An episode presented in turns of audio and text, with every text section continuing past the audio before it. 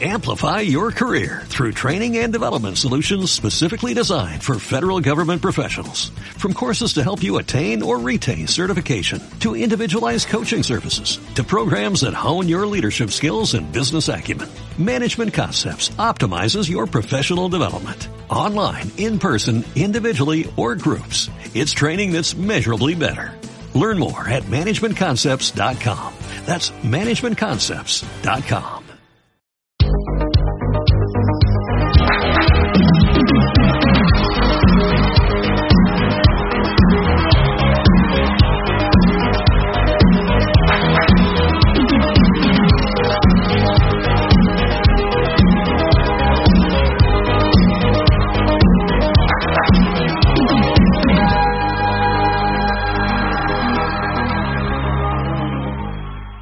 la dificultad a la bendición, de la dificultad a la bendición. Y a veces el Señor nos habla con tipologías que han quedado en, la escritura, que están muy, muy consolidadas o confirmadas en la palabra de Dios. Hoy el Señor nos va a hablar de la dificultad como valles en nuestra vida y cómo la bendición de Cristo llega. Uno de los principios muy importantes que hoy trae el Señor es este. Lo que sucedió en el monte bendijo el valle. Vamos a ver algunos valles de dificultad que están en la palabra de Dios para que nos demos cuenta de la consistencia de este principio y cómo fueron valles donde había muerte o probablemente iba a haber derrota, iba a haber dificultad. Y el Señor cambia el valle de la dificultad en un valle de, de veraca, en un valle de bendición. ¿Y por qué? Porque lo que algo pasó en el monte, algo pasó en el monte que cambió, que bendijo el valle.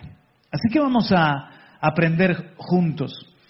Me sigues, por favor. Mira, algunos ejemplos de este principio. Son valles de dificultad convertidos en bendición. Voy a mostrarte algunos de ellos y como los conoces de sobra en la palabra, estos valles de dificultad, solamente por arribita los, los voy a... ¿Quién está ahí en proyección para ayudarme? Muy bien, pues valles de dificultad convertidos en bendición. Por ejemplo, el valle de Amalek. Esto sucedió cuando Israel estaba en el, en el desierto, había salido hace poco de Egipto. Claro, hay personas que están quizás que no tienen para sentarse y que las, las podemos ubicar. Si hay alguien, no, están de pie porque quieren, Vanessa. Sí, no, no vamos a obligar a nadie que se siente. Aleluya. A lo mejor esta palabra es para ti porque estás pasando por un valle de, de dificultad. O yo creo que en general, en este momento, en el mundo, estamos pasando por un, por un valle de dificultad, pero el Señor está con nosotros, ¿verdad? Y, algo pasó, por ejemplo, en este valle de Amalek. Dice que Amalek atacó por la espalda. El, el, el, texto es Deuteronomio 25, 17 y 18, anótalo. Y te lo leo. Deuteronomio 25, 17 y 18. Nunca te olvides, dice Dios, de lo que los amalecitas te hicieron cuando salías de Egipto. Te atacaron cuando estabas cansado y agotado. Qué malo es el enemigo, ¿verdad? E hirieron de muerte a los más débiles que se habían quedado atrás. ¿Ves? Fue traicionero, fue un ataque por la espalda. Este ataque de Amalek. Pero ¿qué hizo el Señor? Llevó a Moisés, Aarón y Aur a la montaña y se quedó abajo luchando Josué con, con el resto del ejército. Y dice, esto está en Éxodo 17:11, mientras Moisés sostenía en alto la vara en su mano, los israelitas vencían, pero cuando él bajaba la mano, dominaban los amalecitas. Y sabemos que se sentó en una piedra y Aarón y Ur le sostuvieron brazo derecho, brazo izquierdo, y al final vencieron a Amalek, el ejército de Israel. Lo que sucedió en el monte bendijo el valle. Valles de dificultad convertidos en bendición. Este iba a ser un lugar, probablemente estaban cansados, fíjate, estaban con mucha gente débil y atacaron por detrás con el factor sorpresa. Pero lo que representaba la vara, lo que representaba el gobierno, el trono de Dios, las manos de Moisés, lo que pasó en el monte cambió ese valle y al final fue una gran victoria. Otro ejemplo que es muy conocido es Segunda de Crónicas capítulo 20, ni más ni menos que el valle de Veraca, que fue bautizado así, la palabra Veraca significa bendición, y fue bautizado así por lo que sucedió en este momento de la historia de, sobre todo el, protagonista es Josafat, y vemos que la dificultad cuál fue, segunda de Crónicas 21, después de esto los ejércitos de los moabitas, de los amonitas y algunos meunitas le declararon la guerra a Josafat. O sea, tres ejércitos se alían. Y llega un momento que Josafat dice, no sabemos qué hacer contra esta multitud.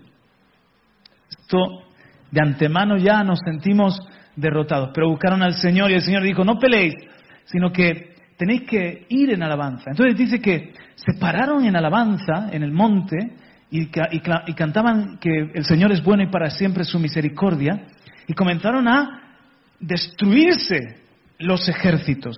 Otra vez, lo que pasó en el monte trajo un efecto en el valle. De manera que vemos en Segunda de Crónicas 20:26 que al cuarto día se reunieron en el valle de la bendición, Veraca, el valle de la bendición, el cual recibió ese nombre aquel día porque allí el pueblo alabó y agradeció al Señor. Aún se conoce como valle de la bendición hasta el día de hoy. Lo que iba a ser el valle de muerte, una derrota, dice que acabaron recogiendo tanto botín, tantos despojos, tanto botín, que les ocupó varios días. Y allí no pudieron hacer otra cosa que seguir alabando y dando gracias al Señor, porque desde el valle ellos solo cantaron y los enemigos se derrotaron entre sí. El valle de la dificultad, Veraca, ahora es el valle de la bendición. Dos ejemplos más, para que veáis que es un principio constante. Otro valle le he llamado el Valle de Madián. Y eso son historias que conoces de sobra. Ahora es el momento de Gedeón y los 300. Ahora mira la dificultad. Está en jueces 7:12. Los ejércitos de Madián, de Amalek y del pueblo del oriente se habían establecido en el valle como un enjambre de langosta. Parece que a los enemigos les gusta juntarse de a tres. Otra vez son tres naciones. Y dice que eran como un enjambre de langostas, o sea, numerosísimos. Sus camellos eran como los granos de arena a la orilla del mar, imposible de contar. Y ahí ahora ah, están en el valle donde se va a producir la, la batalla, se paran en el monte alrededor solo 300, los 300 que conocemos de Gedeón y tocan las trompetas, rompen el cántaro, muestran la antorcha, otra vez los enemigos se matan unos a otros. Y dice en jueces 7:22, cuando los 300 israelitas tocaron los cuernos de carnero, el Señor hizo que los guerreros del campamento pelearan entre sí con sus espadas. Valle de la dificultad es convertido en un valle de bendición. Por lo que pasó, ¿dónde? ¿No te oigo? ¿Dónde estaban Gedeón y sus hombres? En lo alto del monte a la medianoche.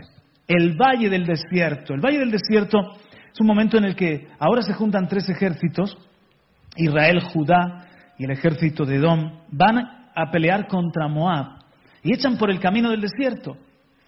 Entonces se quedan sin agua. Esta es la dificultad. Dice Segunda de Reyes 3.9. El rey de Edom y sus tropas también se unieron a ellos y los tres ejércitos Aquí ahora están Josafat y Acab, están Israel y Judá juntos.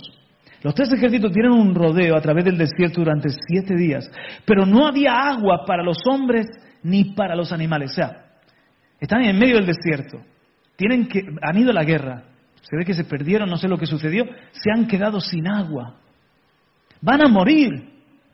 Pero ahí está Eliseo y entonces le piden a Eliseo haz algo, Eliseo. Eliseo se pone a adorar y el Señor le, manda que hagan zanjas. ¿Os acordáis?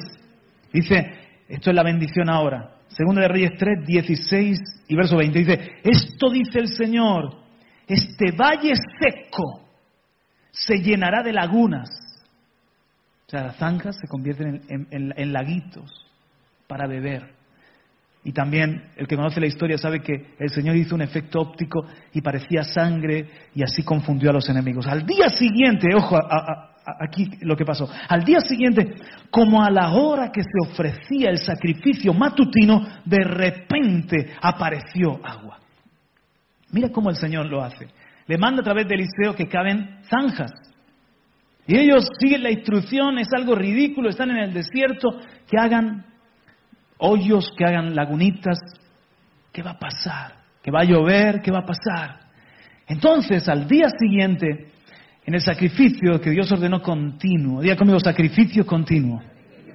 Sacrificio continuo se ofrecía todos los días, a las nueve de la mañana y a las tres de la tarde. Un cordero a las nueve de la mañana, ofrecido en saumerio, y otro a las tres de la tarde. A la hora dice aquí, del sacrificio de la mañana. ¿Por qué? Porque en un monte llamado Sión, donde los sacerdotes aún sacrificaban al Señor, porque Josafat era un rey piadoso, en ese momento en el que estaban ofreciendo en un monte, en Jerusalén, en Sión, un cordero, el Señor viene y trae salvación. El agua llenó las zanjas Bebieron y allí ese valle acaba siendo un valle de una gran victoria contra Moab. Lo que pasa en el monte transforma, impacta el valle. ¿Estáis viendo? Muy bien, dos más. Son valles de dificultad convertidos en bendición. Dos más para terminar y para que, como digo, veas que es algo consistente, hay un mensaje, hay algo profético para nosotros aquí. El valle lo he llamado todo Israel. ¿Por qué? Porque todo Israel ha estado en una sequía de tres años y medio. Una sequía tan severa. No había agua ni para hombres ni por supuesto para animales. Dificultad, es 1 Reyes 18.1. Dice, más tarde, durante el tercer año de la sequía, el Señor dijo a Elías, preséntate ante el rey Acab y dile que pronto enviaré lluvia. La bendición, ¿qué pasó? Dice en 1 Reyes 18, 42 y 45, Elías, en cambio, subió a la cumbre del monte Carmelo, se inclinó hasta el suelo y oró con la cara entre las rodillas. Poco después, el cielo se oscureció de nubes, se levantó un fuerte viento que desató un gran aguacero. Para cambiar el valle de la sequía otra vez en una tierra fértil y de bendición, Elías hizo dos cosas. Primero levantó un altar, restauró el altar, recordáis las doce piedras, ofreció un sacrificio bajo fuego del cielo y luego se fue a la cumbre del Carmelo, oró allí. Lo que pasó en el monte desató la lluvia en el valle. Este otro valle, es, me encanta esta historia, Valle de Jezreel. Bueno, ¿qué pasó? Que se enfrentan a Aram, la dificultad está retratada en 1 Reyes 20, 23. Se enfrentan a Aram y les derrotan en la montaña. Se ve que pelearon en lugares de cumbres. Entonces, al año, a la vuelta del año, dicen los de Aram, dicen los de Aram lo siguiente. Los siervos del rey de Aram, en 1 Reyes 20, 23, le dijeron, sus dioses son dioses de los montes por eso fueron más fuertes que nosotros. Mejor peleemos contra ellos en la llanura, pues no seremos más fuertes que ellos. Y juntan un tremendo ejército, ahora lo vamos a ver, un tremendo ejército, para pelear no en el monte, sino para pelear en el valle. Pero nuestro Dios es el Dios de los montes y de los valles. Y está con nosotros en los buenos momentos y en los peores momentos más todavía en los valles de sombra y de muerte, su vara y su callado. Él va con nosotros como pastor y su vara y su callado nos infunden aliento. Él es el Dios de nuestros valles. Él es el Dios de la hora difícil. Aleluya. No dejó a Israel en este momento. ¿Qué pasó? En 1 Reyes 20, voy a leerte dos versículos, el 27 y 28, dice, y los hijos de Israel fueron alistados, viene la batalla, ¿no? Y provistos de raciones y fueron a su encuentro, al encuentro de los arameos. Los hijos de Israel acamparon delante de ellos como dos rebañuelos de cabras Pero los arameos llenaban la tierra. ¿Y tu apuesta a, a quién iría dirigida? ¿Por quién apostarías? Israel, dos rebañuelos de cabras. Esto es muy poético leerlo ahora, ¿no? Muy bonito, parece una historia de niño. Pero ahora imagínate que eres un soldado, que estás allí, y los otros llenan la tierra y, los, de Israel parecen dos puñados. Pero habían desafiado a Dios. Dijeron, Dios los ha podido librar en el monte, pero ahora no, no puede librarlos en el valle, y somos mucho más. A veces en la misma historia de España vemos como grandes ejércitos perdieron en los bosques, en las cumbres, en los, en, los montes, allí hicieron emboscadas. Esta fue una de las claves de la reconquista, también fue una de las claves de que los, los pueblos del norte resistieran a los romanos, que peleaban en, los cántabros, ¿no? que peleaban en los montes eh, cántabros y, y pirenaicos y así, se escondían, hacían emboscada. A lo mejor los arameos dijeron, es posible que nos han vencido porque en esos lugares escabrosos van con ventaja, se ocultan, nos asaetean, nos salen por sorpresa, pero en un valle descubierto, cara a cara, nuestro gran ejército frente a sus dos puñados, que Dios los puede salvar. Pero nuestro Dios estaba ahí para salvar a Israel. Aleluya. Sí, porque a veces podemos pensar que el Señor, sí, claro, me puede ayudar en esta circunstancia, pero es muy difícil que me pueda ayudar ahora. Está todo tan mal, ahora eh, partimos con desventajas, somos minoría, pero todo lo contrario, Él no está limitado a salvar con muchos o con pocos. De Él es la victoria, de Él es la salvación. Aleluya. ¿Qué pasó aquí? Entonces un hombre de Dios se acercó y habló al rey de Israel y le dice, este hombre de Dios, así dice el Señor, porque los arameos han dicho, el Señor es un Dios de los montes, pero no es un Dios de los valles, por tanto, entregaré a toda esta gran multitud en tu mano y sabrás que yo soy el Señor. ¿Cómo, cómo sucedió? Yo no lo sé. Si ángeles vinieron a pelear, ¿cómo fue que esos dos rebañuelos vencieron a la multitud? No lo sé, pero el Señor lo hizo. ¿Cuál es el principio que estamos juntos estudiando? ¿Cuál es el principio que opera en todas esas historias que hemos visto? Oh, Daniel, vamos. ¿Cuál es el principio? Lo que pasa en el monte impacta el valle y lo transforma en bendición. Lo que pasa en el monte, Dios hace algo en el monte y transforma el valle en bendición. Pero quiero que aprendamos esto otro que es muy importante en la mañana de hoy. Hay valles, todo lo contrario, hay valles de bendición convertidos en dificultad. Hay valles de bendición convertidos en dificultad. Dos valles, hay más, pero dos que son muy importantes. El primero es el valle de Acor. De hecho, la palabra Acor significa precisamente dificultad. Estamos en los días de Josué. Han vencido en Jericó. El campamento está establecido, el Señor les ha dicho que les da la tierra, que va a estar con ellos, que van a vencer.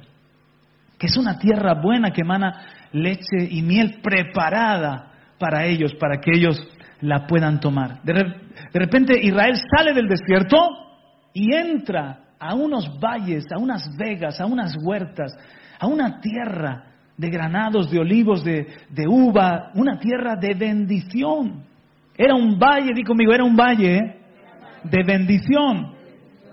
Pero ellos convierten en este momento puntual el valle de bendición en un valle de dificultad. ¿Por qué? Vamos a ver lo que sucedió. Es en Josué. Ahora si, si quieres puedes buscarlo conmigo para que lo, lo veas tú mismo, tú misma. Es Josué capítulo 6, verso 17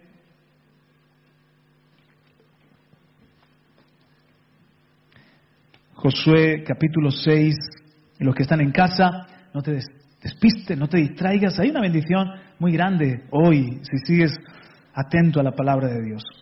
Josué 6, 17, si está la iglesia, denme un amén.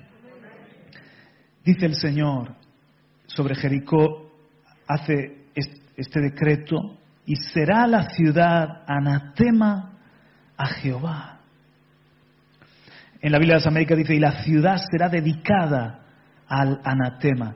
La palabra anatema significa completa destrucción o maldición. La, ciudad de Jericó será dedicada a la destrucción completa. Con todas las cosas que están en ella. Solamente Raab la ramera vivirá con todos los que estén en casa con ella, por cuanto escondió a los mensajeros que enviamos. 18. Pero vosotros guardaos del anatema, ni toquéis, ni toméis alguna cosa del anatema, no sea que hagáis anatema el campamento de Israel y lo turbéis. La palabra ahí, dificultad, de ahí a cor, turbéis. si vosotros lo que Dios ha declarado anatema, algo inmundo, algo que Él quiere destruir, que representa el pecado, vosotros lo tomáis y lo, y lo metéis al campamento, vais a contaminar el campamento y va a venir turbación.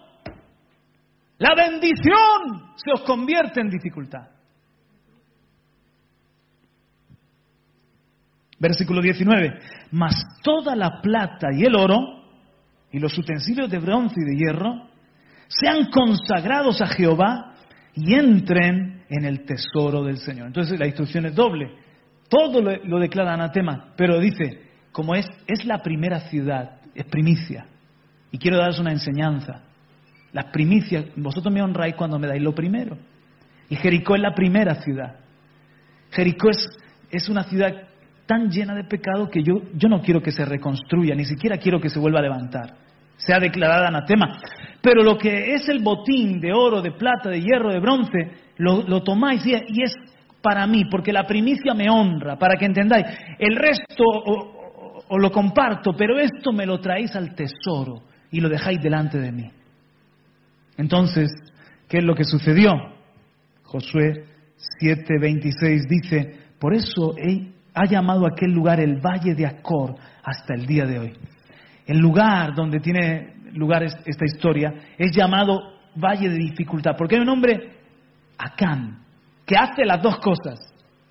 Toma un manto de Babilonia, que era, un manto de Babilonia era anatema, era como contaminación, era de lo que tenía que ser destruido, y lo, y lo, y lo lleva a su tienda. Y debajo, y debajo pone unos lingotes de oro y plata, lo que era el botín para el Señor. Hay hay que un principio y es lo siguiente, siempre que dejas pecado en tu vida, acabas quitándole a Dios lo que es de Dios. Porque dice que debajo del manto escondió, bajo tierra en su tienda, Can, bajo el manto escondió el oro. Siempre que dejas en tu vida pecado, inmundicia, anatema, contaminación, algún tipo de rebeldía, de iniquidad, ahí, escondidito, acabas robándole a Dios tu tiempo, robándole a Dios tu adoración, quedándote con lo que es del Señor, sus diezmos, sus ofrendas, quitando tu vida de, ser un soldado de su ejército. Eso acaba asfixiando y, y, ocultando lo de Dios. No se ve lo de Dios porque está envuelto en tu pecado. Entonces acá el Señor trae una dificultad, porque van a pelear contra Jai, que era una ciudad mucho más pequeña, y son derrotados, esa es la dificultad. Van a pelear contra Jai y son derrotados, y dice Josué, Señor, la primera batalla vencemos, la segunda ya perdemos, ¿cómo es esto? Y dice, es que hay anatema en el campamento. la bendición está convertida en dificultad. ¿Lo tienes? Segundo valle. El valle de Jerreel, que es, eh, es una palabra que implica fértil, fructífero, un valle precioso. Pero esto tiene que ver con la historia que hemos dicho de los montes y los valles, el mismo rey y el, mismo profeta. ¿Qué es lo que sucede? Mira, Primera Reyes 20, 42. Primera Reyes 20, 42. Y, y él le dijo, el profeta le dice al rey, así dice el Señor, porque has dejado salir de tu mano al hombre a quien yo había destinado a la destrucción, he aquí tu vida responderá por su vida y tu pueblo por su pueblo. Es Acab. ¿Qué hizo Acab?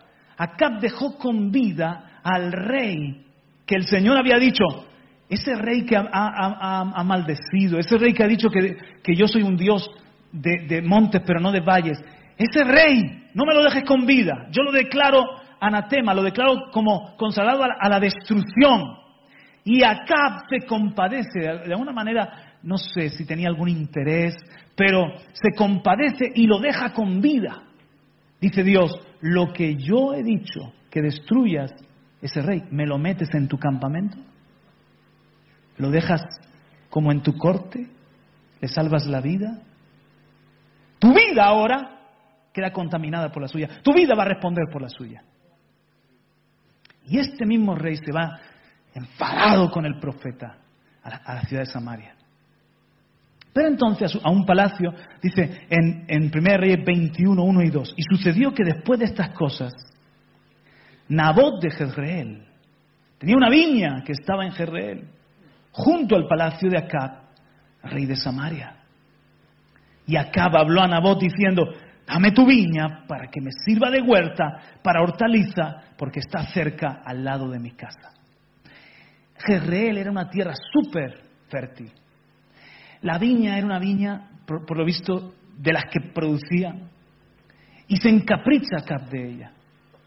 Porque el palacio estaba en un lugar, como digo, un valle de bendición. Ahora, es exactamente los dos mismos problemas. Acab protagoniza exactamente los dos mismos problemas que Acán. Además se parecen los nombres, ¿eh? Acán y Acab. ¿Y, qué hace Acab? Primero, lo que Dios ha dicho, destruyelos, lo guarda. Lo que Dios ha declarado anatema, lo mete en el campamento. Segundo, roba lo que es de Dios. ¿Por qué roba lo que es de Dios? Porque la tierra es del Señor. Y esa parcela se la había dado Dios a la familia Nabot. Y aunque él era rey, no, no tenía ningún derecho de apoderarse de esa tierra. ¿Qué, ¿Qué, hizo este sinvergüenza? Mata a Nabot, mata a sus hijos, que eran los herederos legítimos, y se adueña de la viña. ¿Quién estaba aconsejando acá? Jezabel. Jezabel. Porque no solamente acá fue malo de por sí, metió en su familia, metió en su vida y metió en el reino ni más ni menos que a una adoradora del mal, de los ídolos, de las aceras, de los baales. Una bruja malísima. Yo creo que después de Atalía la peor mujer. Está, está, nunca le ponga estos nombres a tus hijas, a tus nietas. Cuidado. Está Atalía, Atailía. No hay que ser profeta. Jezabel. ¿Quién le puede? Cámbiale el nombre, por favor. Jezabel. ¿Ya? Y a continuación, Dalila. Dalila suena un poco más romántico, pero no. Otra vez hay que, algún profeta que le ponga un nombre diferente a esa niña, por favor.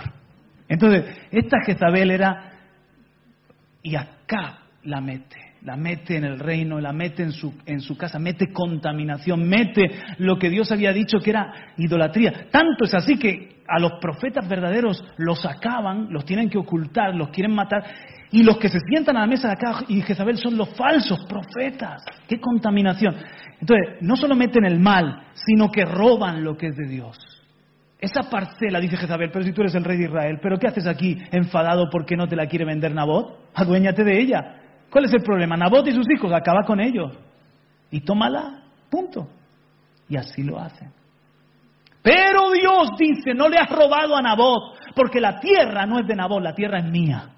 Y yo se la di a los hijos de Israel. Me has robado a mí. Y esta tierra, que es un valle de bendición que se llama Jezreel, ahora va a ser un valle de turbación para ti y para tu casa. Porque en este mismo valle de Jezreel me voy a encargar de que tú y Jezabel muráis los perros lamerán la sangre. Los perros se comieron a Jezabel y lamieron la sangre de Acab, porque Acab llegó herido y luego cuando limpiaron el, carro, lo, llegó herido y la sangre llenó el carro. Y cuando lavaron el carro, entonces los perros lamieron y se cumplió la palabra. Y, fue un lugar de juicio, incluso después para otros reyes malos. El valle de Jezreel, Dios lo toma y dice, ahora este valle, que era un valle de bendición, se va a convertir en un valle de dificultad.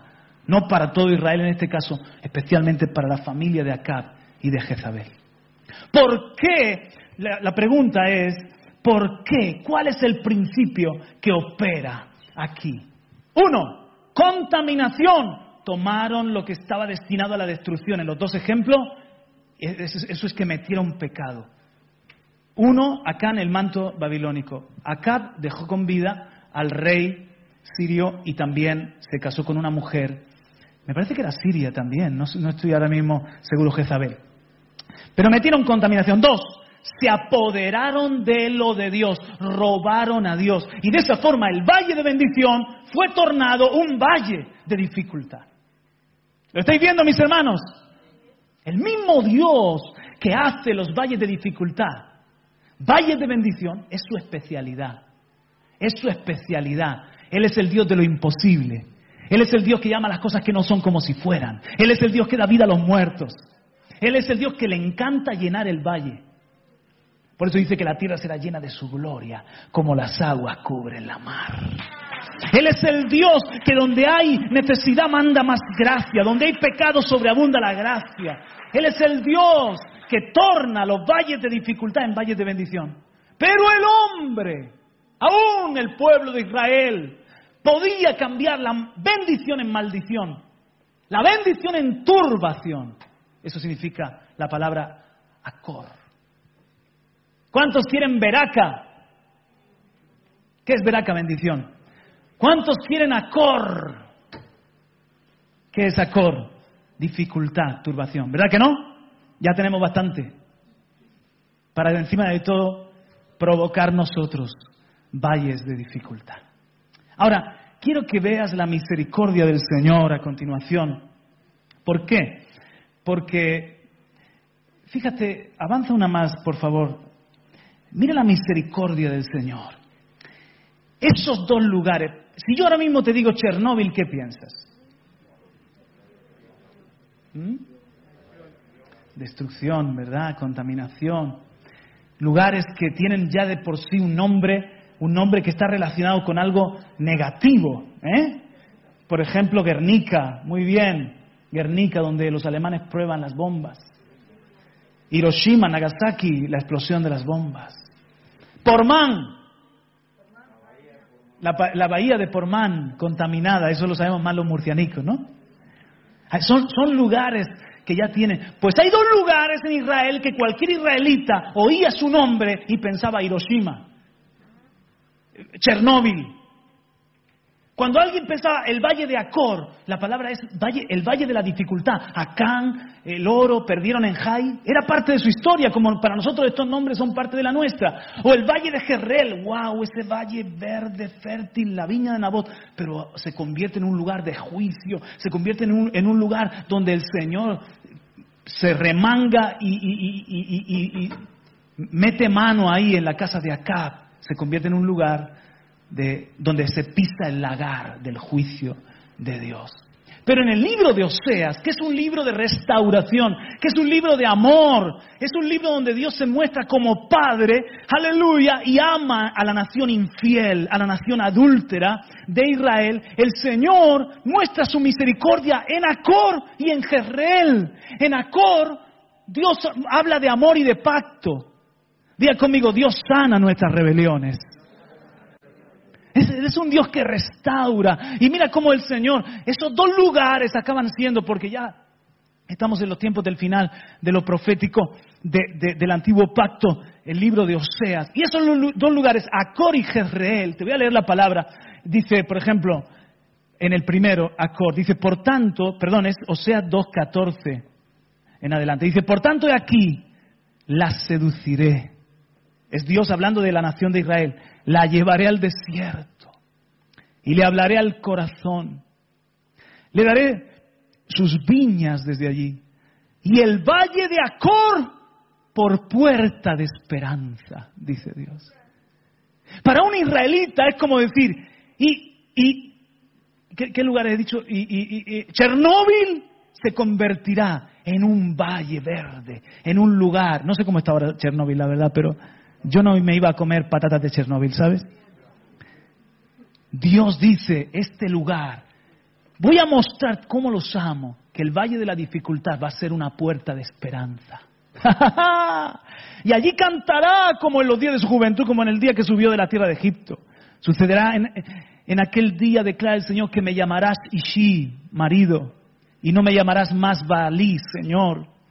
Te desposaré conmigo para siempre, sí, te desposaré conmigo en justicia y en derecho, en misericordia y en compasión. Te desposaré conmigo en fidelidad y tú conocerás al Señor. ¿Verdad que Dios es un Dios que dice que por un momento es su ira, pero su misericordia dura toda la vida? Puede estar indignado en la noche, pero en la mañana viene su, su compasión. Y aquí lo podemos ver también en Jerreel, que ahora, otra vez Dios dice que Jezreel va a ser un lugar de provisión y bendición. Dice, esto es Oseas 2, en el mismo capítulo 21, dice, sucederá que en aquel día yo responderé, declara el Señor, responderé a los cielos. Y ellos responderán a la tierra. Y la tierra responderá al trigo, al mosto y al aceite. Y ellos responderán a Jezreel. De todo, qué tremendo, de todos los valles de toda la nación de Israel, podía haber dicho, responderé a Jerusalén, responderé a Sión, responderé a, al Carmelo, responderé a Beácar. No, no, responderé a Jerreel. ¿Por qué le remite a Jerreel? Porque ese fue un lugar donde la historia de la bendición de Dios se torna en un lugar de dificultad y de juicio. Y dice, los, la sembraré para mí en la tierra, se refiere a la nación, la sembraré para mí en la tierra y tendré compasión de la que no recibió compasión. Y diré al que no era mi pueblo, tú eres mi pueblo. Y él, dirá, tú eres mi Dios. Y esto está en el contexto de la historia de Oseas, de un marido que es profeta, que, que se enamora por, por mandato de Dios de una mujer que es prostituta y que sin necesidad se va a vender su cuerpo. Y dice Dios, ámala, y ve por ella, ve tras ella y ten hijos con ella, porque en eso quiero mostrar cómo de grande es mi misericordia y cómo de fiel es mi amor y cómo yo soy un Dios de pacto que quiero restaurar las rebeliones y las infidelidades. Eso merece un aplauso para Dios, porque es el Dios de Israel, nuestro Dios. Oh, gloria. Dale una para atrás. Ahora, una para atrás, querido. Ahora, hay algo que tiene que quedarnos claro antes de entrar a la aplicación del mensaje y al nuevo pacto. Hay algo que, es parte del hombre, y especialmente el hombre ciego, el hombre soberbio, el hombre, el hombre engañado por su pecado. Cuando Elías se presenta delante de Acab, Acab que había metido a Jezabel, Acab que había cambiado la, bendición en dificultad, Acab que había dejado vivo al rey, que, había hecho esa, esa fechoría de lo de Nabot, cuando viene, eh, eh, cuando viene Elías frente a Acab, mira lo que sucede. Esto está en 1 Reyes 18, verso 2, y luego en el 17 y 18. Dice, Elías fue a mostrarse a Acab, y el hambre era intensa en Samaria. El hambre era intensa en Samaria. Más adelante, en los días de Eliseo, no sé si os acordáis, en los días de Eliseo, cuando hacen un sitio a Samaria, que las madres se comían a los hijos, y os acordáis que un rey, que no me acuerdo el nombre ahora, no sé, Joram qué rey era, le dice a su siervo, ve donde Eliseo, porque él es el culpable de este hambre. Y estaba tan enfadado que quería matar a Eliseo. Y, Eliseo se queda detrás de la puerta y le dice, oigo los pasos de tu Señor detrás de ti. Dile a tu Señor que mañana, que mañana habrá tanta comida en esta ciudad que se venderá por nada de la abundancia. Y dice, aunque Dios abra los cielos, eso sería imposible. Tú lo verás y no lo comerás, le dice el profeta. Pero lo que quiero que vea es cómo el rey, en vez de entonar el mea culpa, en vez de asumir su responsabilidad de por qué había venido esa maldición y esa dificultad, está culpando a Dios, porque al culpar a Eliseo estaba culpando a Dios. Está diciendo, ¿por qué? Igual ahora, este rey Acab le dice, cuando lo ve, mira, dice, sucedió que cuando Acab vio a Elías, Acab le dijo, eres tú perturbador de Israel. En otra versión dice, eres tú el que turbas a Israel. Y él respondió, yo no he perturbado a Israel, sino tú y la casa de tu padre porque habéis abandonado los mandamientos del Señor y habéis seguido a los Baales. O sea, encima de que tú eres la que se ha casado con Jezabel, encima de que tú has metido la idolatría y has dejado de obedecer al Señor, ¿me culpas a mí porque Dios me mandó que cerrara el cielo? Yo no he traído dificultad, tu pecado ha traído dificultad. Que quede claro. De hecho, en esta traducción en lenguaje actual, me gusta como lo dice. Le dice Elías a Acab, así que eres tú el que trae tantos problemas sobre Israel. Elías, Elías le contestó, no soy, perdón, eso le dijo a, Elías. Y Elías le contestó, no soy yo el que trae problemas sobre Israel, sino tú y tu familia. Dios no quería turbación ni dificultad ni, ni problemas para su pueblo ni maldición. Dios quería bendecir a su pueblo. Él es padre, Él es esposo, Él es amor. No es Él. Es, eran ellos los que traían problemas sobre sí mismos cuando hacían estas dos cosas. La infidelidad. Abandonar a Dios, meter idolatría, meter pecado, robarlo de Dios, la gloria y la fidelidad debida a su nombre. Entonces venía, se cerraba el cielo, el enemigo los derrotaba y venía la dificultad. ¿Qué tiene que ver eso con nosotros, Juan Carlos? Oh, tiene que ver mucho. Mucho, porque a veces decimos, Señor, ¿qué pasa? ¿Y por qué no hacen nada? Y parece que culpamos a Dios, ¿no? Parece que podemos levantar así nuestra mirada y decir, Señor, si soy tu hijo, estos problemas. Y Dios dice, no me metas en tus problemas. Bueno, méteme en tus problemas, pero no me culpes de tus problemas.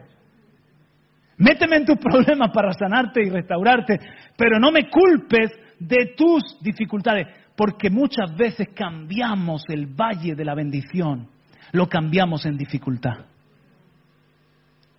Mira, voy a traer, voy a traer esto al nuevo pacto. Ahora sí, por favor, eh, mira, lo que sucedió en el monte Calvario bendice nuestro valle.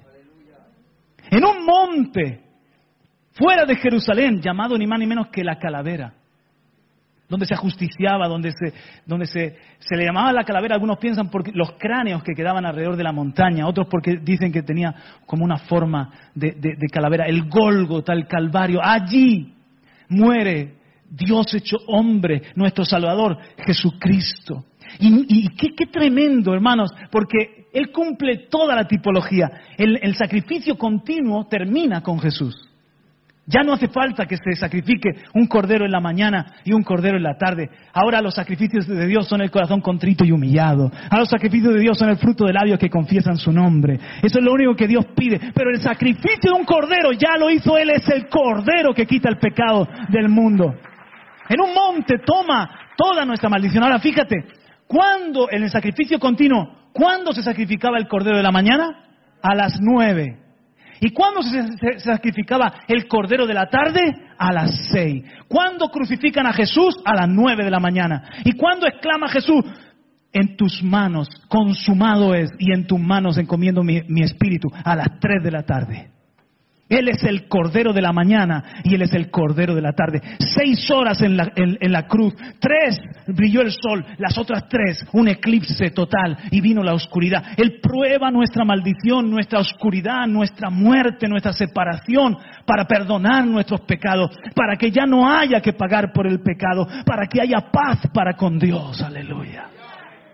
Lo que pasó en ese monte Calvario ha transformado mi valle de depresión, mi valle de enfermedad, mi valle de condenación, mi valle de debilidad, mi valle de esclavitud. Ahora en Cristo Jesús soy libre, sano, perdonado, salvo, lleno del Espíritu Santo, reconciliado con Dios. Es el mismo principio. Lo que pasa en el monte transforma el valle. Avanzamos. Dice en Gálatas 3:10, porque todos los que son de las obras de la ley, o sea, todos nosotros, están bajo maldición. Pues escrito está, maldito todo el que no permanece en todas las cosas escritas en el libro de la ley para hacerlas. Nadie puede estar toda su vida obedeciendo toda la ley. Por lo tanto, Dios lo dice claramente, maldito todo el que no permanece en todas las cosas escritas en el libro de la ley para hacerlas. Por eso todos los que son de las obras de la ley están bajo maldición. Di conmigo, yo estaba. Vamos fuerte, yo estaba bajo maldición. O sea, separado de Dios, separado de la vida de Dios por mi pecado. separado de, la eternidad, separado de, de su paternidad. Me alcanza algo de su gracia y de su misericordia, pero estaba en oscuridad, en esclavitud, bajo maldición por mi pecado. Y si hay alguien que me está viendo, yo espero que sí, está en esta sala o, está viendo en casa, y todavía no te ha reconciliado con Dios, poniendo tu fe en Cristo, arrepintiéndote de tus pecados, la Biblia dice eso, que estás bajo una maldición, que es separado de Dios eternamente y separado de Dios ahora. Pero entonces dice, en el versículo siguiente, en el versículo 13 dice, Cristo nos redimió, que Él nos rescata, nos liberta de la maldición de la ley, habiéndose hecho maldición por nosotros, porque escrito está maldito todo el que cuelga de un madero. Siguiente. A fin de que en Cristo Jesús la bendición de Abraham viniera a los gentiles para que recibiéramos la promesa del Espíritu mediante la fe. ¿Qué sustitución? Cristo se hace maldito, siendo el bendito, que no había pecado, Dice, maldito todo el que cuelga de un madero. Cristo se hace maldición. Toma mi maldición para que a través de la fe en Él yo tenga bendición, la bendición de Abraham. Lo que pasó en ese monte me ha liberado de la maldición y en Cristo tengo bendición. Gloria a Dios. Mis valles de dificultad, Él los torna en bendición. Entonces, Mira el ejemplo de los discípulos también. Dice que cuando resucitó, los condujo fuera de la ciudad. ¿Sabe dónde? Al Monte de los Olivos. Hasta cerca de Betania. Y alzando sus manos los bendijo. Ok, está en el Monte de los Olivos. Yo estaba allí con mi esposa. Un monte, se ve precioso, se ve Jerusalén, camino de, de Betania. Y entonces Jesús allí en ese momento los bendice. ¿Qué hizo Jesús? Los bendijo. Y aconteció que mientras los bendecía, se separó de ellos y fue llevado arriba al cielo. ¿Cómo se fue Jesús bendiciendo a la iglesia?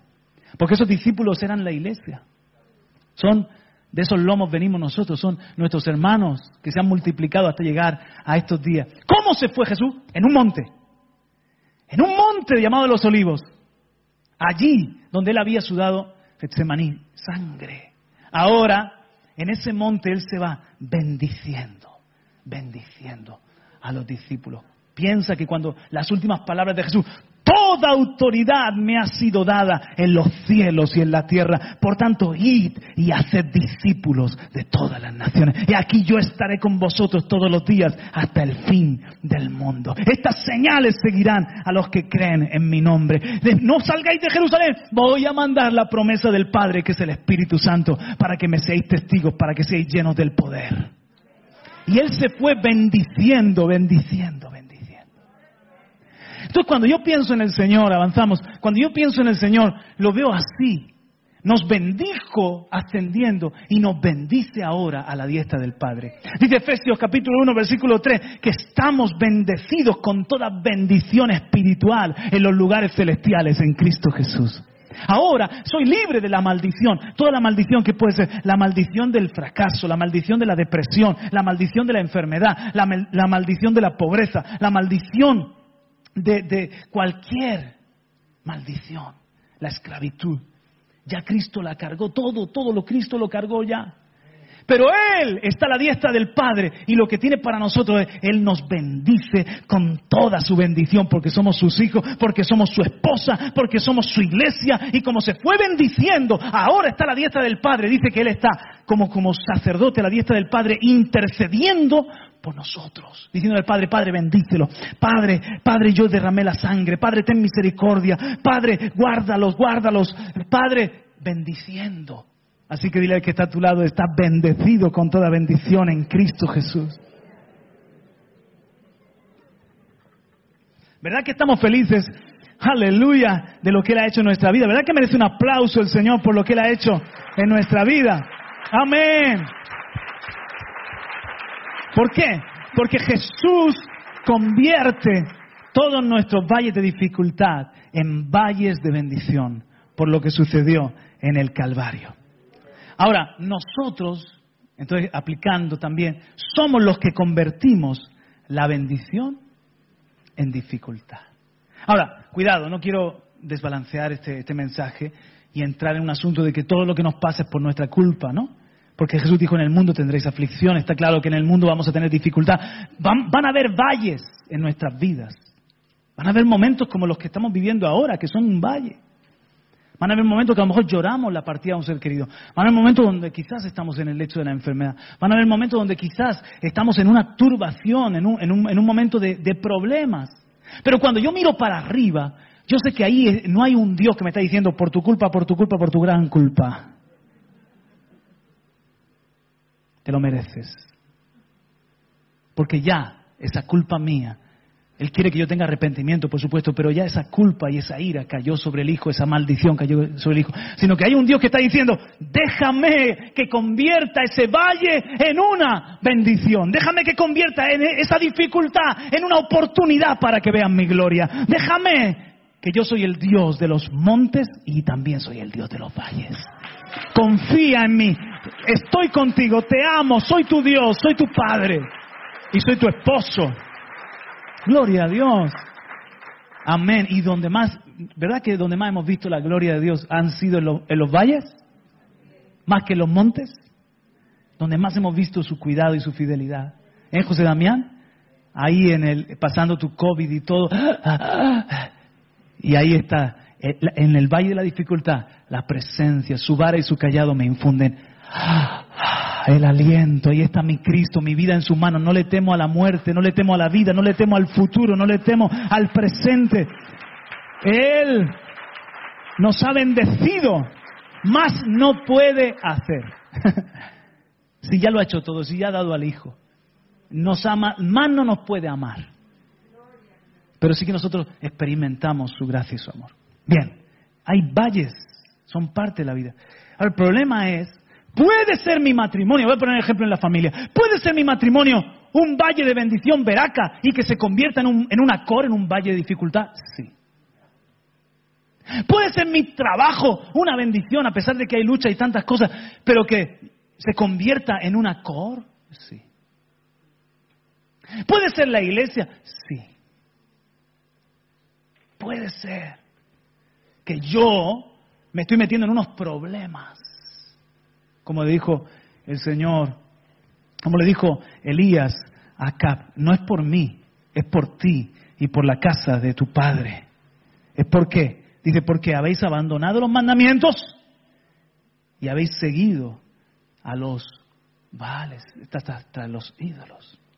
Entonces, ¿cómo hacemos esto? ¿Cómo hacemos? ¿Cómo funciona esto de convertir ¿Cómo, funciona esto de convertir el valle de, bendición, Veraca, en una dificultad, en un, en un lugar de, de dificultad? Uno, metiendo anatema en nuestra vida. Cuando tú das cabida a pecado, cuando tú das cabida a lo inmundo, a lo que Dios aborrece, el temor de Dios es precisamente darle la espalda a lo que... El temor de Dios es sentir con el corazón de Dios. El temor de Dios es cuando tú aborreces lo que Dios aborrece. El temor de Dios es cuando tú amas lo que Dios ama. El temor de Dios es cuando tú no quieres que en tu vida haya anatema, haya oscuridad, haya pecado. Pero cuando tú das lugar en tu vida a Jezabel, cuando tú das lugar en tu vida al manto de Babilonia, cuando tú das lugar en tu vida a confusión, a oscuridad, a pecado, a engaño, a traición, cuando tú das lugar en tu vida a rebeldía, envidia, amargura. Cuando tú das lugar en, tu, vida a desidia, a pereza. Cuando tú das lugar y no luchas contra el pecado, no te rebelas contra eso para sacarlo fuera, fuera, fuera, fuera, fuera. Sino que se convierte en un mantito allí. Escondidito allí. Con, con lo que comienzas a convivir. Entonces el valle de la bendición se convierte en acor, en dificultad contaminas, te haces, metes anatema en el campamento, pierdes la fuerza, pierdes el gozo, pierdes el respaldo de Dios. Dos, cuando tomamos lo de Dios para nosotros. Cuando algo que Dios nos ha dado y que Dios lo cela, lo tomamos como Acán tomó el oro y lo escondió debajo del mantito, como el mismo Acab que la, parcela que era de Nabot, que era la tierra del Señor, se adueñó de ella.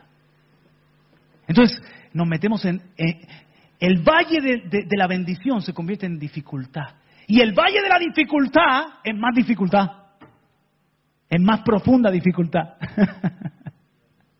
Te pongo un ejemplo con la economía. Estamos en día donde necesitamos ver la fidelidad y los milagros del Señor. Y el Señor quiere convertir el valle de la dificultad en un momento de bendición para, para sus hijos. De ver su provisión y que Él es el pastor y que Él es nuestro Dios y nada nos faltará. Pero cuando tú robas lo que es de Dios, que Dios ha dicho que es santísimo, las primicias y, y, los diezmos, y quieres llevar la economía al margen de los principios de Dios, tú mismo ¿Le irá bien al hombre robándole a Dios? Te metes en dificultad. Si no puedes decir aleluya, di ay. Pero os predico la palabra de Dios, ¿o qué os estoy predicando? Os enseño la palabra de Dios. Dice Dios, en este valle, déjame que te ayude. No te metas en un problema más profundo. No, Señor, pero es que tú sabes y cómo está todo, y tú eres mi papá, y tú me amas. Es santísimo. Te enseño que es santísimo. La primicia es, es, consagrada, pero yo no te la voy a, tomar. Tú me la tienes que dar voluntario. Pero si no me das voluntario y estás tomando lo mío para ti, te estás adueñando de lo mío, no quieras que te vaya bien. Pero ahora extrapólalo, porque si lo, podemos hacer con la finanza, lo podemos hacer con el tiempo. Y no le damos a Dios lo que es suyo. Y lo podemos hacer con nuestro matrimonio, lo podemos hacer con nuestros talentos, con todos nuestros recursos. Yo a mí me ha pasado. Yo sé lo que es convertir el valle de dificultad, el valle de bendición, perdón, en dificultad.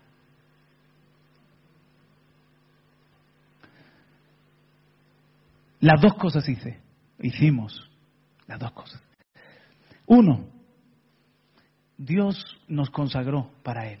En mi caso, Dios me tomó, me tomó porque le dio la gana tomarme. Y me consagró para Él y dijo, vas a ser mío con tu, con tu esposo y con tu familia, yo te tomo para servirme a mí. Y Dios me, me ha celado mucho. Entonces hubo un tiempo en mi vida que yo, de alguna forma, no quise servirle, o no quise servirle como Dios había dicho y me puse yo mismo como empresario, yo mismo a hacer cosas que Dios no me había mandado a hacer. Tomé lo de Dios para mí, al punto que habían domingos que estaban mis hermanos alabando y yo estaba al frente del negocio y no podía estar allí, me, deshacía por dentro. Y decía, ¿qué, está pasando? Aquí algo no marcha bien. Dos, no solamente cuando estábamos allí, el Señor me alertó por su espíritu de que no metiera a una gente que tenía espíritu de Jezabel y de Acab. Acab y Jezabel. Y metí por la necesidad, porque ¿cuántos saben que ese es el momento más, más peligroso? El momento de la necesidad. ¿Verdad que sí? Cuando sientes la necesidad y estábamos con el agua al cuello y sentíamos, teníamos una necesidad muy real de, que, de meter una ayuda en, nuestro negocio. Y aunque el Espíritu me alertaba de que había ya, había algo que, no era bueno, metí a, acá había Jezabel. Entonces metí anatema, contaminación. Y luego lo que era santísimo para, mí, mi, vida y mi tiempo, que, que Dios me había celado, y que somos para Él, lo, tomé yo y quise hacer mi propio asunto. Hermano, qué dificultad. La bendición estaba con nosotros porque estábamos ministerialmente y todo, estábamos avanzando. Desde el 2008 retrocedí, cinco años pagué mi pecado. Porque Dios perdona, sana, para siempre su misericordia, pero las consecuencias te las comes con patatas. Si quiere le puede echar ketchup. Pero que te las comes, te las comes. Y hemos pasado dificultad. Después de eso hemos pasado dificultad. ¿Por qué? Porque Dios te lleva a la, casilla donde perdiste el camino. Tiene misericordia que no te lleva a la casilla de salida, ¿no? pero te lleva a la casilla donde perdiste el camino.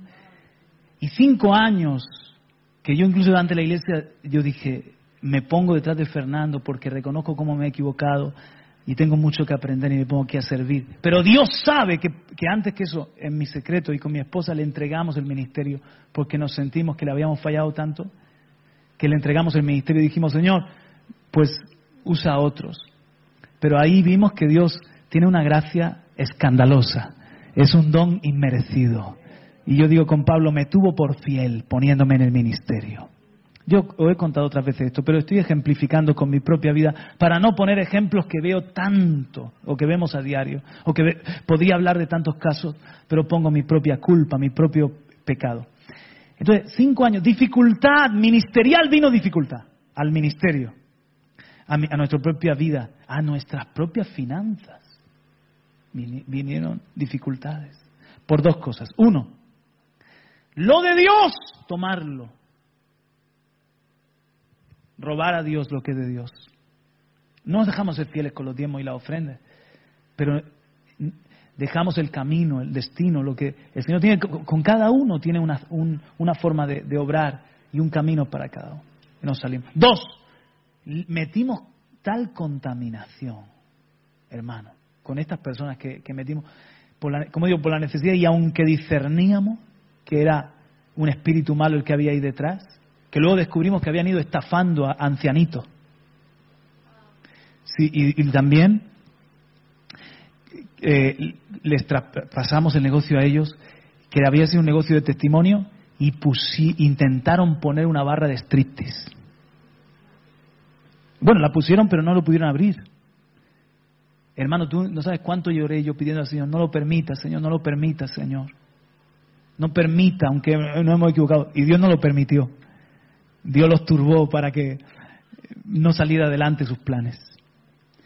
Entonces, cuando tú estás ahí dices, pero, Señor, ¿cómo puede ser? Tú eres mi padre, tú me amas, tú nos amas, ¿cómo puede ser que me va a salir una úlcera en el estómago? Esto no, no vemos la bendición, no vemos la, provisión, no vemos... Para, para, para, para, para. No soy yo que ha turbado a Israel, sino tú y la casa de tu padre.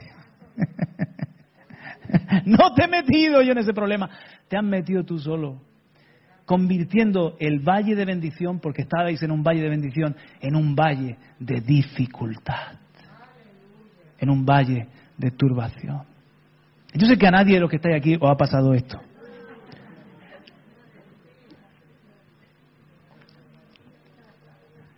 Pero Dios me sanó mis rebeliones. Mira lo que dice en Oseas capítulo 14. Te lo quiero leer. Vuelve. Mira, es que esto lo tenemos que buscar. Esto es tan precioso. ven conmigo a Oseas capítulo 14. Oseas, Oseas está en la O. o. Después de Daniel, Oseas capítulo 14. El mismo capítulo que antes hemos leído el 2. Capítulo 14 de Osea. Es tan precioso esto, hermano. ¿Cuántos están escuchando a Dios? Vuelve, dice, dice, vuelve, oh Israel, oh, a Jehová tu Dios. Perdón, ese versículo 1 del capítulo 14, Oseas, después del libro de Daniel, dice, vuelve, oh Israel, a Jehová tu Dios. Porque por tu pecado has caído, por tu pecado has caído. Llevad con vosotros palabras de súplica y volved a Jehová y decidle, quita toda iniquidad y acepta el bien y te ofreceremos la ofrenda de nuestros labios. No nos librará el asirio, no montaremos en caballos, ni nunca más diremos a la obra de nuestras manos, dioses nuestros, porque en ti el huérfano alcanza misericordia. Y entonces dice Dios, yo sanaré su rebelión. Los amaré de pura gracia, porque mi ira se apartó de ellos. Yo seré a Israel como el rocío, y él florecerá como el lirio, y extenderá sus raíces como el Líbano. Se extenderán sus ramas, y será su gloria como la del olivo, y perfumará como el Líbano. Volverán y se sentarán bajo su sombra, serán vivificados como trigo y florecerán como la vid. Su olor será como de vino del Líbano. Efraín dirá, ¿qué más tendré ya con los ídolos? Yo lo oiré, dice Dios, y miraré, yo seré a él como la haya verde, de mí será hallado tu fruto. Y ahora termina en el 9. ¿Quién es sabio para que entienda esto? Y prudente para que lo sepa. Porque los caminos de Jehová son rectos y los justos andarán por ellos, mas los rebeldes caerán en ellos. Un aplauso. Gloria a Dios. Esa palabra. Wow. Entonces el mensaje doble. Se titula de la, de la dificultad a la bendición. El mensaje es doble. Por una parte, el principio de que lo que sucedió en el monte bendijo el valle, lo que sucedió en, el monte Calvario, la bendición que ahora hay en el monte Sión, porque ahí está Cristo sentado a la diestra del Padre. Lo que pasa en ese monte cambia mi valle de dificultad en un valle de bendición. Pero por otra parte, cuidado, para que no haga yo las bendiciones dificultades, para que no convierta yo los valles de dificultad, los valles de bendición, en valles de dificultad. Los veraca los convierte en acor. ¿Cómo? Uno, cuando le robo a Dios lo que es de Dios. Dos, gracias Dani, cuando meto anatema, pecado a mi vida, cuando meto eso que Dios aborrece a mi vida y convivo con eso.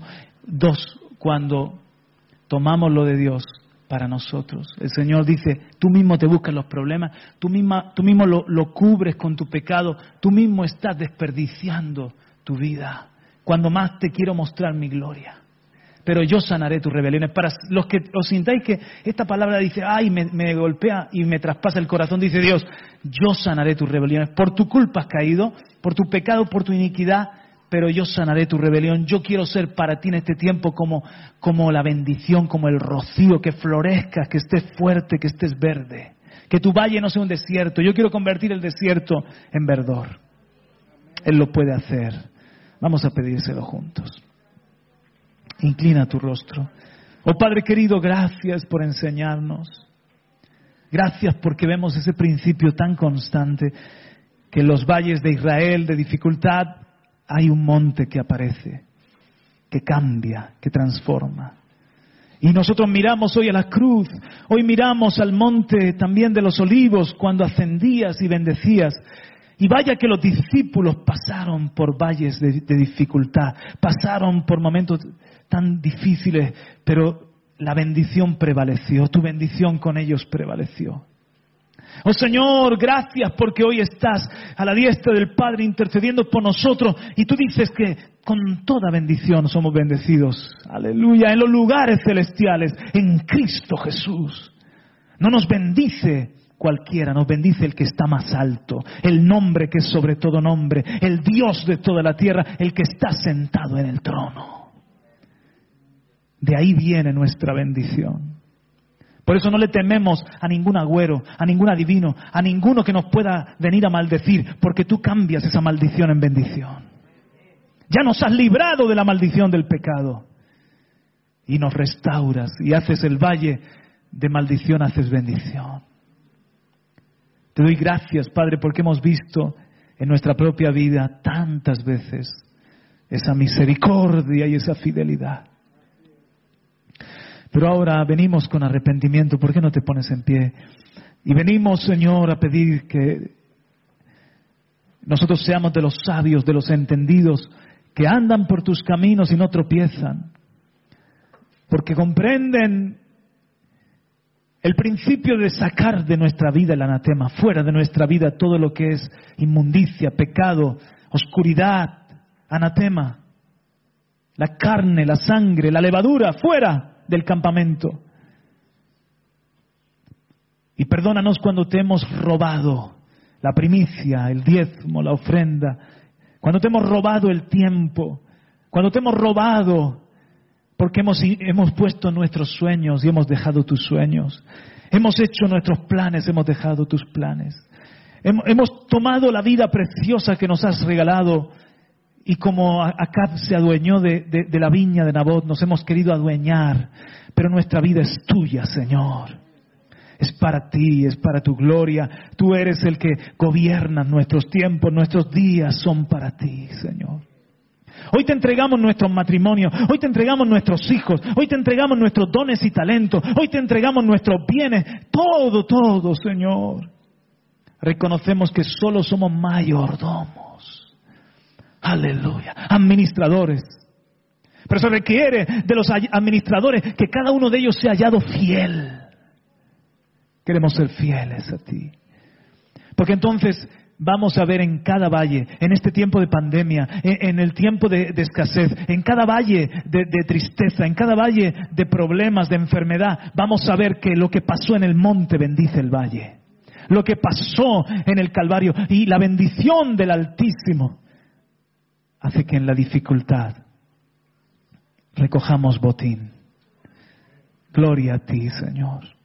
Gloria a ti, Padre mío, porque tú cuidas de nosotros, porque tú estás con ese celo del esposo que le habla a la esposa, del padre que le habla al hijo, que tú dices hoy, déjame, déjame que esté a tu lado, déjame que cambie tus valles en montes, déjame que cambie tus desiertos en verdor, déjame yo sanaré tu rebelión.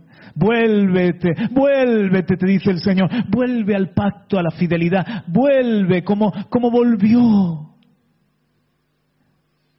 la esposa de Oseas, Gomer.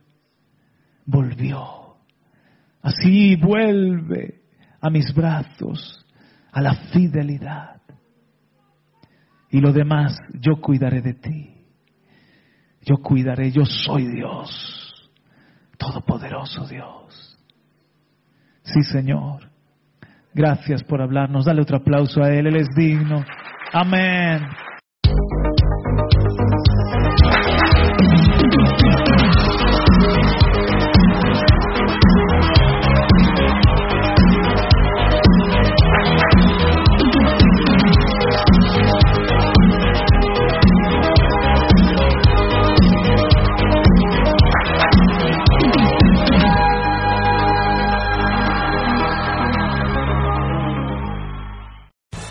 Amplify your career through training and development solutions specifically designed for federal government professionals. From courses to help you attain or retain certification, to individualized coaching services, to programs that hone your leadership skills and business acumen, Management Concepts optimizes your professional development. Online, in person, individually, or groups. It's training that's measurably better. Learn more at managementconcepts.com. That's managementconcepts.com.